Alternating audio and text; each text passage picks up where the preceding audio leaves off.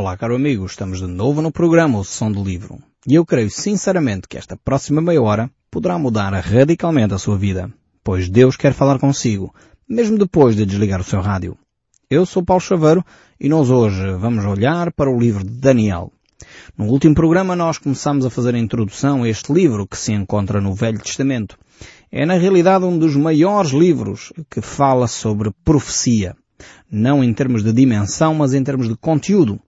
Daniel é um jovem que, com cerca de 17 anos, é levado na primeira deportação para a Babilónia.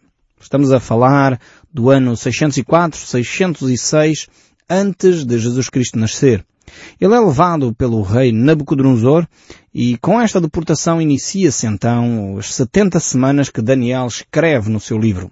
São 70 semanas de anos em que ele fala acerca do tempo dos gentios, fala daquilo que Deus vai fazer na humanidade. Nós iremos estudar com promenor, quando chegarmos a este espaço do livro de Daniel, o que significam estas 70 semanas no livro de Daniel. Tem mensagens profundas também para nós hoje, para os nossos dias. Ainda continua a ter eh, alguma orientação para nós este livro de Daniel. É um livro fantástico que nós vamos poder analisar passo a passo aqui no, no, no nosso programa. Nós vemos que Daniel eh, trabalhou, viveu, enfim, influenciou a sua sociedade desde os 17 anos até aproximadamente quando tinha 90 anos. Foi desde o reinado de Nabucodonosor até o reinado do rei Ciro. Nós encontramos isso no capítulo 1 ainda, no verso 21, onde diz Daniel continuou até ao primeiro ano do rei Ciro. Esta tem sido a história de Daniel. Um homem que era extremamente sábio, um homem que é usado pelos três grandes imperadores eh, que se seguem Nabucodonosor, Daro, Dário e Ciro. E realmente são homens que são influenciados pelo pensamento de Daniel. E ele deixa-nos este escrito fantástico, reconhecidíssimo uh, por todas as pessoas como vital. Uh, o próprio Senhor Jesus Cristo reconhece a importância de Daniel. Os escritos que nos são deixados, o próprio Ezequiel nos reconhece a sabedoria deste homem. Nós, no, nos programas que tratamos de Ezequiel, vimos exatamente isso. Vemos como Daniel é um homem que é usado por Deus de uma forma tremenda. Vamos então olhar para o texto bíblico, este texto bíblico que tem tanto para nos ensinar. Estamos no capítulo 1 e vamos ver o verso 2, que diz assim, O Senhor lhe entregou nas mãos Joaquim, rei de Judá, e os outros utensílios da casa de Deus. A estes levou-os para a terra de Sinear, para a casa do seu Deus, e os pôs na casa do tesouro do seu Deus. Disse o rei a Aspenaz, o chefe dos seus eunucos, que trouxesse alguns dos filhos de Israel, tanto da linhagem real como dos nobres. Aspenaz, então, é um homem, portanto, um conselheiro do rei Nabucodonosor, que tinha como responsabilidade escolher entre os uh, povos aqueles que eram uh, os de linhagem real e os nobres. No fundo, a nata da sociedade, aquilo que é um, as capacidades intelectuais uh, de uma sociedade. Então Aspenaz era este conselheiro que tinha esta função de avaliar, no fundo, o QI de todos aqueles povos uh, que Nabucodonosor vinha uh, conquistando. E isto era uma prática comum da parte uh, de Nabucodonosor. No fundo, invadia um país, retirava os melhores intelectuais da nação e levava-os então para a capital do seu império, para a Babilónia. E aí, de facto, dava-lhes uma formação. No fundo, uh, preparava-os para eles se tornarem conselheiros uh, do seu próprio império. E esta estratégia deu frutos durante muito tempo. Ele utilizou sempre os melhores recursos humanos de todo o seu império para ter então uma Babilónia uh, altamente intelectual.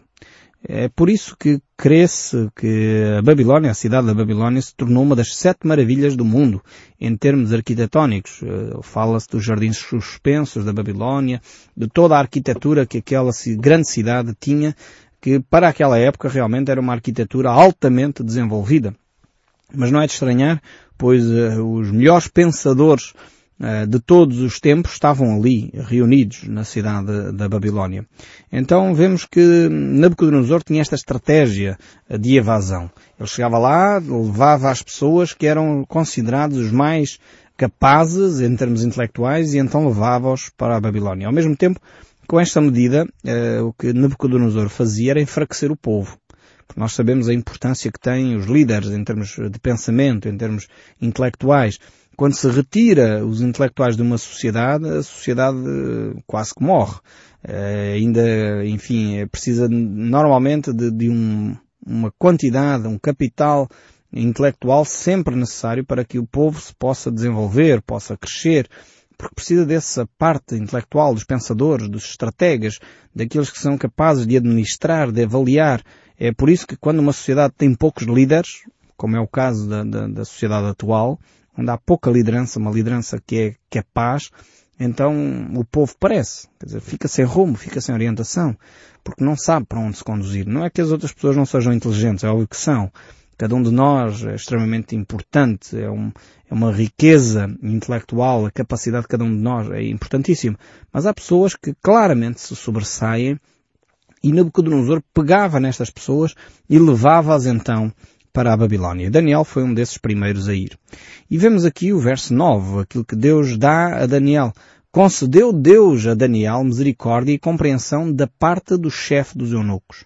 Vemos que Deus está sobre este processo.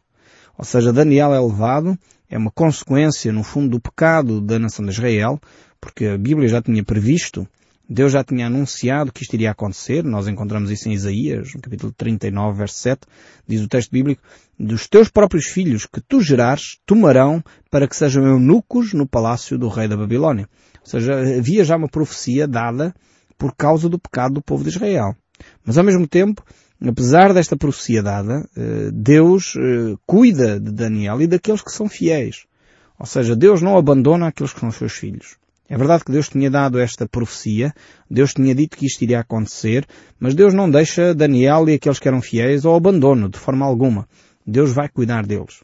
E mesmo indo para a Babilónia, Deus age com misericórdia e capacita a Daniel e os seus amigos de uma forma extraordinária. Ao ponto de eles se tornarem muito mais sábios do que todos os outros sábios uh, da sua época. Uh, Nabucodonosor, por um lado, faz este aproveitamento destes recursos intelectuais dos vários povos, mas ao mesmo tempo trata-os com muito cuidado. Dá-lhes as condições não de prisioneiro de guerra, mas de realmente uma classe nobre. E cuida deles de uma forma muito uh, marcante. Vejamos o que é que diz o verso 4 aqui do capítulo 1 ainda. Voltando um pouco atrás, nós lemos o verso 9, mas voltando aqui um pouco atrás para dar a sequência deste, deste texto bíblico. Diz assim, jovens sem nenhum defeito, de boa aparência, instruídos em toda a sabedoria, doutos em ciência, versados no conhecimento e que fossem competentes para assistir no palácio do rei e lhes ensinasse a cultura e a língua dos caldeus. Então, uh, Nabucodonosor tinha a estratégia bem montada. Ele sabia o que queria e uh, como é que iria lá chegar. Então ele queria jovens que fossem bem instruídos, sábios, conhecedores da ciência, versados no conhecimento uh, e que fossem capazes uh, de ser conselheiros no palácio. E para isso, para que eles fizessem isso, ele iria ensinar a cultura, a cultura e a língua dos caldeus. Então vemos como realmente Nabucodonosor procura munir-se daquilo que é a massa intelectual dos povos que ele ia conquistando.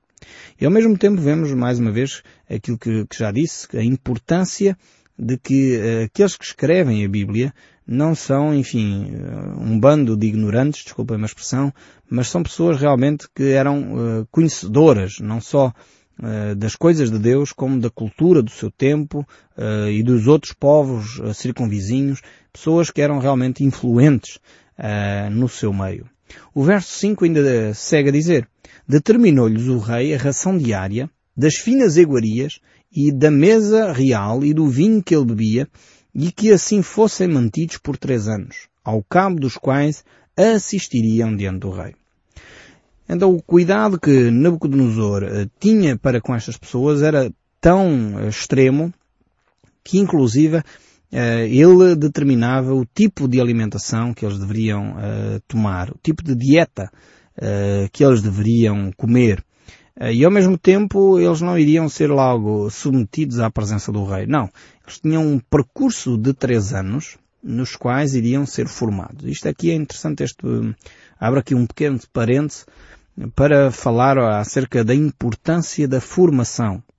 Muitas vezes nós pensamos que no cristianismo não é preciso uh, formarmos-nos. Enfim, temos um relacionamento com Deus e logo, logo, logo podemos fazer tudo o que quisermos em qualquer área da, da, vida da igreja porque no fundo a nossa relação é com Deus e acabou.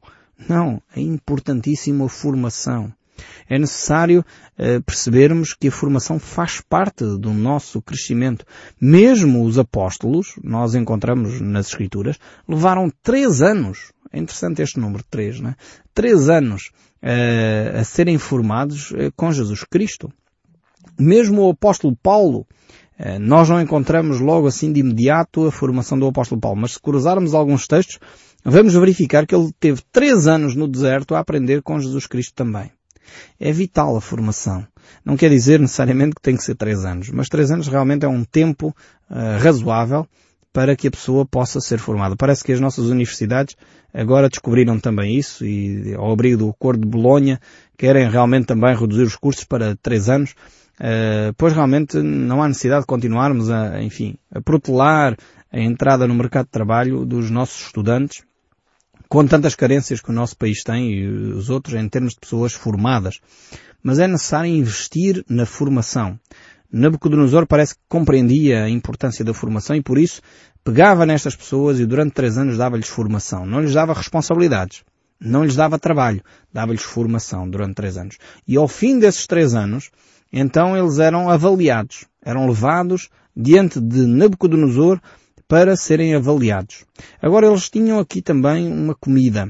Uma comida que era, uh, não era a comida que os judeus estavam habituados. A ração dos caldeus, a dieta dos caldeus era completamente diferente daquilo que os judeus estavam habituados. Em primeiro lugar era diferente porque os caldeus sacrificavam os seus alimentos aos ídolos.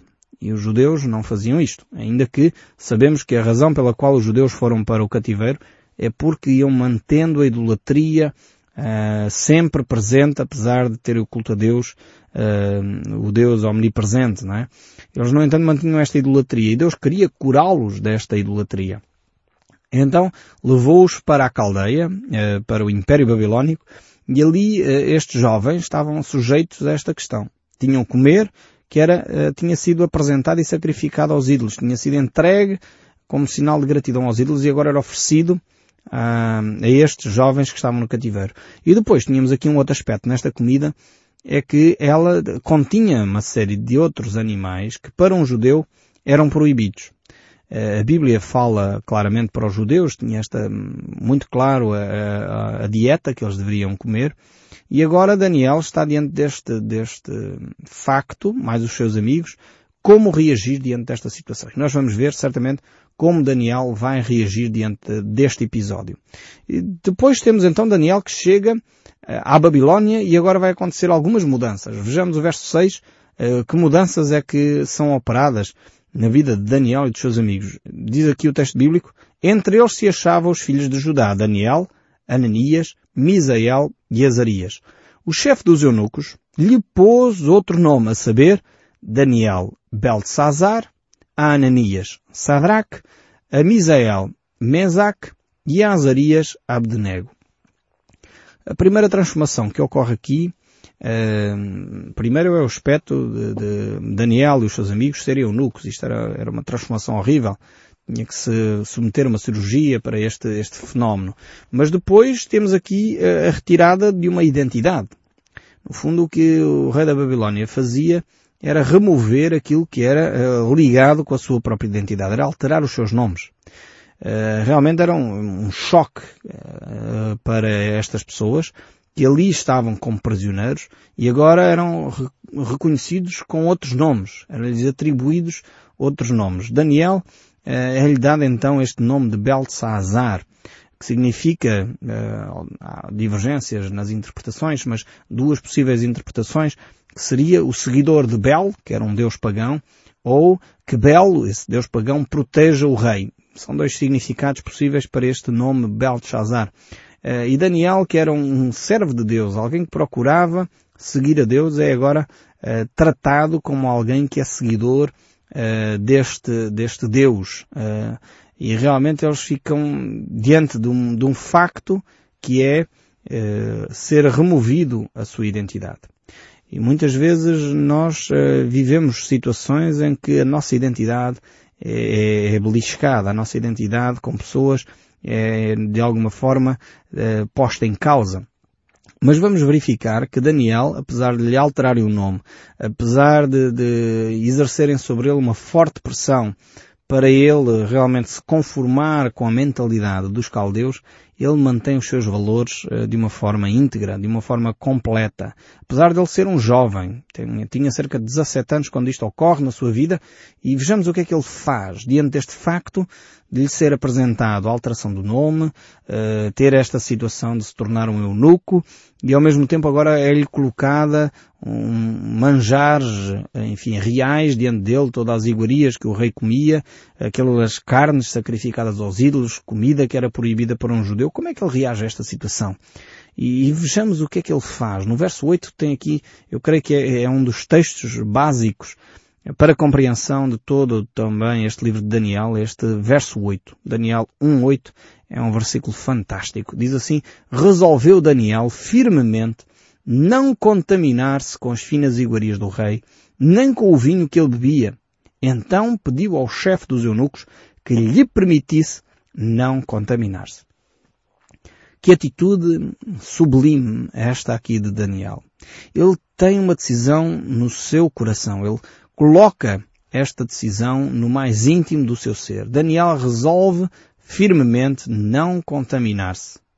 E eu creio que esta é uma atitude que cada um de nós deve passar a ter. Uh, vivermos desta forma. Vivermos de uma forma em que tomamos as decisões no nosso íntimo. Não somos o tipo de pessoas uh, que fazemos o que todos fazem, estamos a viver numa sociedade, enfim, como não podemos lutar contra eles, então juntamos-nos a eles. Esta mentalidade um pouco uh, de deixa andar, não consigo resistir. Não, Daniel estava num contexto que era difícil, estava fora da sua pátria, tentaram e mudaram-lhe o nome, ou pelo menos tentaram, ainda que ele nunca é tratado neste livro por, por Belshazzar, mas uh, ao mesmo tempo tentaram-lhe retirar a identidade, mas ele diz, os meus valores não retiram. A minha liberdade de pensar não me remove.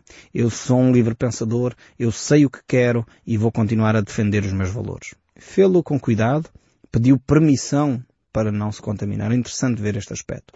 Ele pede permissão para não se contaminar, mas ao mesmo tempo ele não pactua uh, com aquilo que é as suas convicções profundas.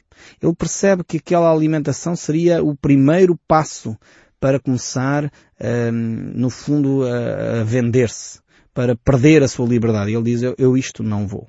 Eu tenho os meus valores, a minha cultura impede-me, a minha maneira de ver Deus impede-me porque Deus mostrava claramente que havia uma, uma dieta que um judeu deveria ter, mas aqui a questão não era só dieta, aqui a questão era também aquela carne ser sacrificada aos ídolos e de alguma forma eh, Daniel diz eu, eu, não sou uma Maria vai com as outras. Eu não sou alguém que vende as minhas convicções assim por barato. Não. Eu tenho convicções, eu sou um filho de Deus, quero seguir a Deus, independentemente do que os outros dizem, eu vou manter-me firme dentro dos padrões de Deus. Eu imagino que não terá sido nada fácil para Daniel ficar firme nesta convicção de não se contaminar. E hoje os nossos jovens, os nossos adultos, estão confrontados com os mesmos problemas. Talvez hoje não são iguarias, talvez hoje não são manjares, talvez hoje não é o vinho do rei, eh, mas talvez se calhar é de facto atitudes na escola, se calhar é comportamentos no foro sexual, talvez é comportamentos no, no âmbito conjugal. Hoje em dia as pessoas uh, têm a sua relação conjugal de uma forma que se calhar é preciso nós reavaliarmos realmente os nossos valores como cristãos. Temos hoje hábitos uh, comportamentais, atitudes na área sexual que se calhar precisamos de reavaliar o que é que a Bíblia diz e aquilo que nós acreditamos ser uh, o mais eficaz para a nossa saúde, inclusive. É interessante ver que países uh, como a Nigéria, que tinha uma taxa elevadíssima de SIDA, o governo decidiu que a abstinência era o melhor caminho para travar a SIDA. E de facto, a SIDA tem vindo a diminuir uh, na Nigéria. é necessário às vezes tomar medidas que são impopulares. Às vezes é necessário ficar firme eh, em coisas que a maioria vai pôr em causa. Será que é de facto o mais útil? Aqui na nossa Europa achamos que a abstinência já é uma coisa do passado, mas efetivamente continua a ser o mais eficaz para travar doenças sexualmente transmissíveis. Pois a publicidade apresenta-nos como se o preservativo fosse 100% eficaz para travar essas doenças e, quem estuda sabe perfeitamente que o preservativo não é 100% eficaz. Nós precisamos de talvez tomar resoluções no nosso coração uh, que realmente têm medidas que se calhar são impopulares, se calhar não é a maioria que pensa assim, mas que são medidas que realmente uh, são eficazes na forma de nos mantermos puros diante de Deus e diante dos outros. Quer a nível físico, quer a nível emocional. Porque realmente o maior problema das relações sexuais não é as doenças transmissíveis. Ainda que essa é a preocupação uh, da sociedade. O maior problema é os traumas que ficam, porque estamos a ter relacionamento íntimo e quando as pessoas não estão preparadas para um compromisso, a relação sexual realmente não deve de acontecer, porque a relação sexual não é, uh, nos seres humanos, não é como nos bichos, ainda que algumas pessoas querem fazer parecer isso. Nós não somos animais, não somos bichos. Uh, os bichos é que têm relações uh, sexuais sem que haja um compromisso. As pessoas, à partida, deveriam ter um relacionamento íntimo quando há uma intimidade emocional, uma intimidade no conhecimento de quem as pessoas são. Então, Daniel está diante deste facto ele tem da parte de Deus orientações, ele sabe o que deve fazer, mas ele toma essa decisão em primeiro lugar no seu coração. E ele, certamente, nesse percurso de tomada de decisão, ele talvez se lembrou do texto que a Bíblia nos deixa em Levítico, capítulo 11, onde Deus deixa claramente orientações nesta área, na área da alimentação, no caso concreto de Daniel. Diz assim o texto bíblico, Eu sou o Senhor, o vosso Deus. Portanto, vós vos consagrareis e sereis santos, porque eu sou santo e não vos contaminareis por nenhum enxame de animais que se arrastam sobre a terra.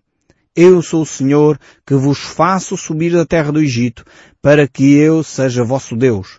Portanto, vós sereis santos, porque eu sou santo.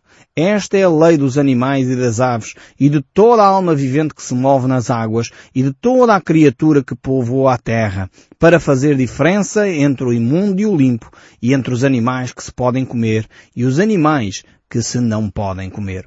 Depois o livro de Levítico segue com uma listagem enorme de animais. Agora, a questão aqui é que o ênfase é na santidade e na pureza. O ênfase não é uh, na questão do alimento que se pode comer ou não comer. No caso dos israelitas, claramente era, era esta identificação. Deus tinha dado uma listagem. Isto para mostrar a importância da santidade. E é mesmo valor que Daniel vai procurar defender a integridade e a santidade. E é o mesmo valor que ainda é válido para nós hoje.